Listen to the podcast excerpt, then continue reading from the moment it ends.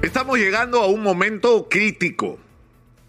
Crítico, porque simplemente los ciudadanos no podemos esperar más.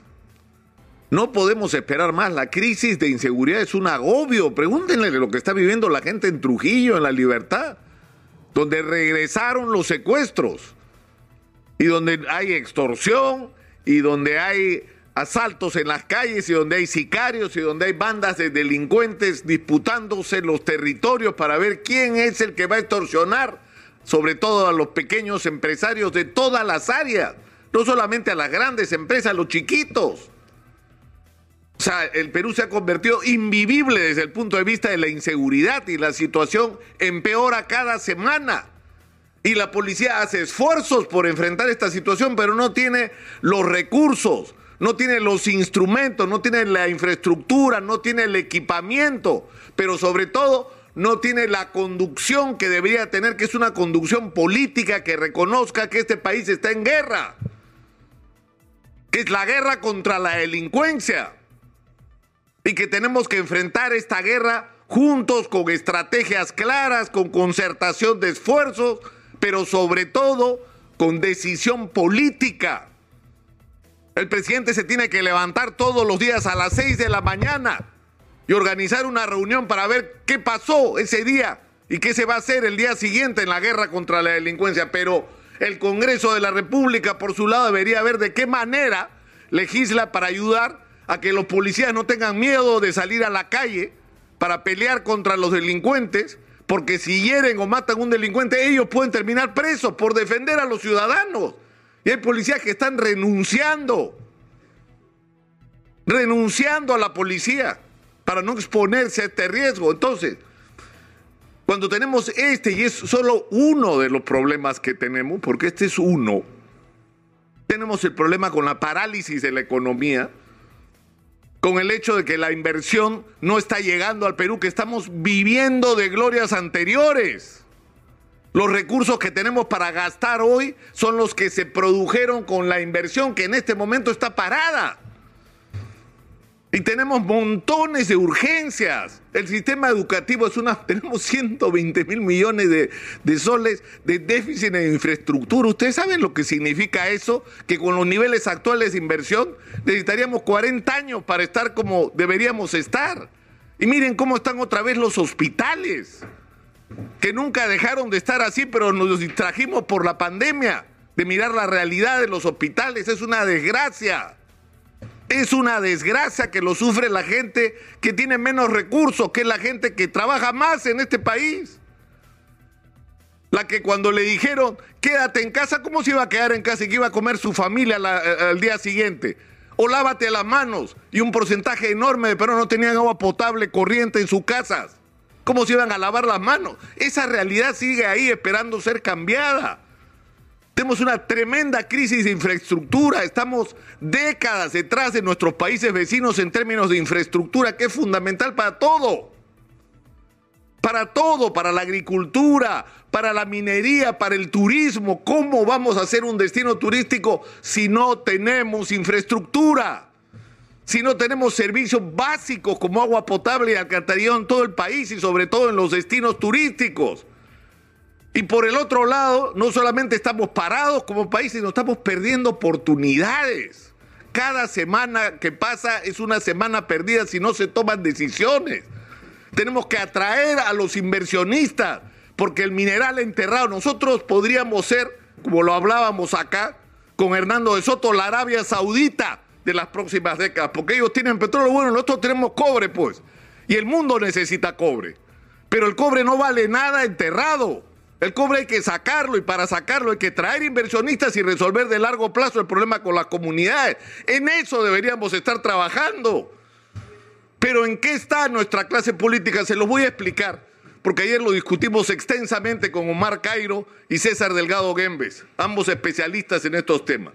Tenemos al gobierno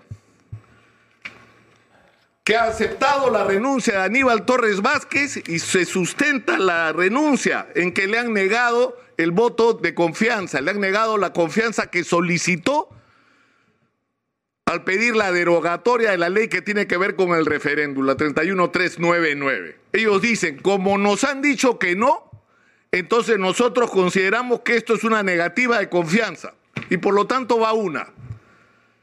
Y en el otro lado, el Congreso dice, no, esto no ha sido una negativa de confianza y se enredan en una discusión de términos legales que son absolutamente ajenos al interés y a la preocupación de la gente.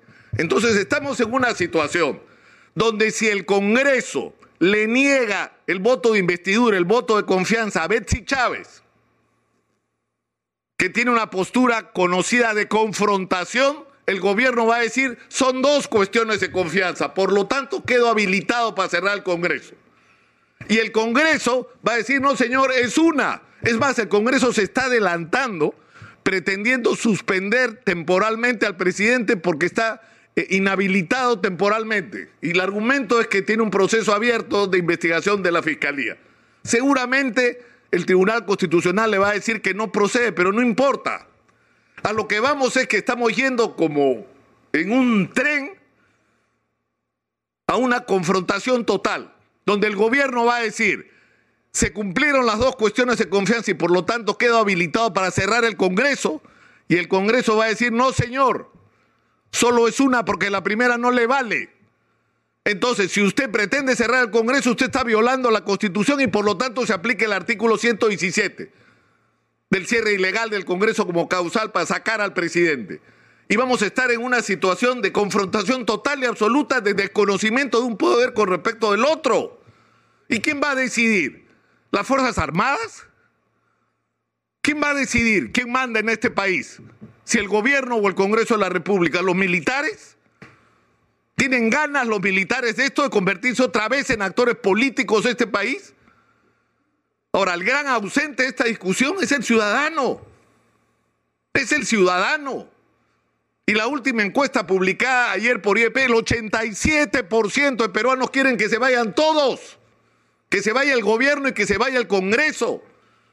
Porque lo que nos está pidiendo el gobierno, por lo menos a mí me parece moralmente inaceptable. Y voy a ser muy crudo como he sido sobre este tema en otras oportunidades. Acá no es la discusión entre Pedro Castillo y quienes lo quisieron vacar desde el día que todavía no había puesto el pie en Palacio, ya lo querían vacar. No, señor.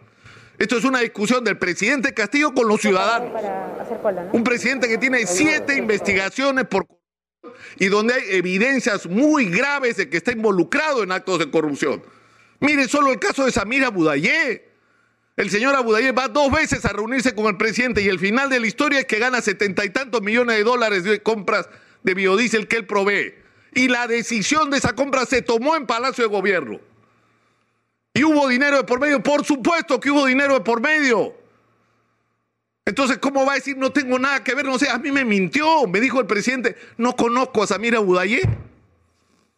No conozco a Samira Budayé, me dijo el presidente. Entonces, el problema del presidente hoy no es con Keiko Fujimori, no, no, no, es un problema con los ciudadanos.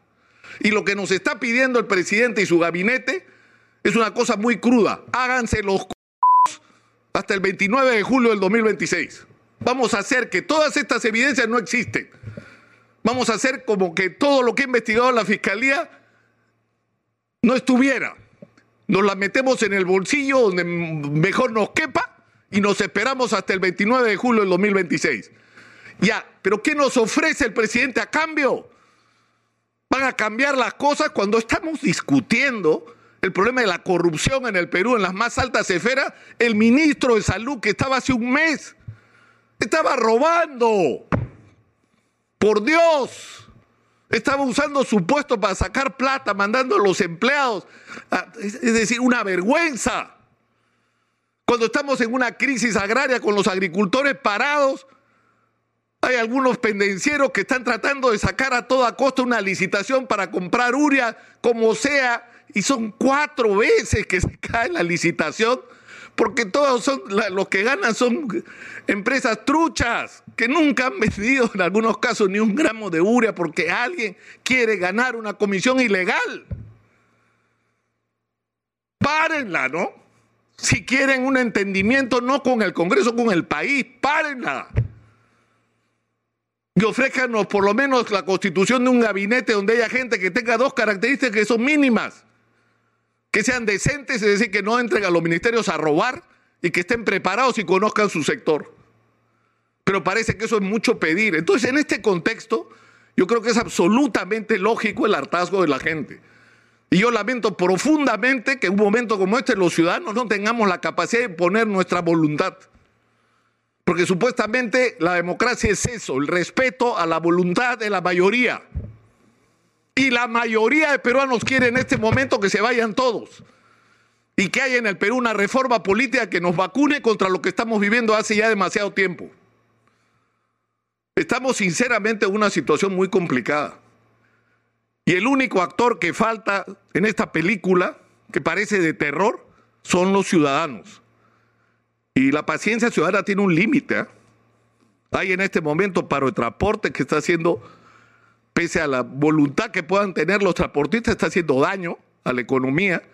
Tenemos un paro de los agricultores, tenemos protestas de los pescadores artesanales, tenemos protestas en las comunidades nativas por lo que están viviendo. Para empezar con el tema del narcotráfico que está invadiendo sus territorios y matando a sus dirigentes sin que nadie reaccione como debería reaccionar. Tenemos problemas en las zonas mineras de conflictos por todos lados. O sea, todo esto, tenemos a los dirigentes, los maestros en huelga de hambre. Por favor, la paciencia de la gente tiene un límite. Exitosa. Y yo me temo que lo que va a ocurrir en algún momento, no sé cuál va a ser la chispa que va a, a colmar la paciencia de la gente. Pero acá pueden pasar cosas socialmente muy graves. Cuando la gente se canse de esperar a que los políticos hagan lo que tienen que hacer y decida que todos se tienen que ir por el bien del país. Soy Nicolás Lucar, esto es Hablemos Claro, estamos en Exitosa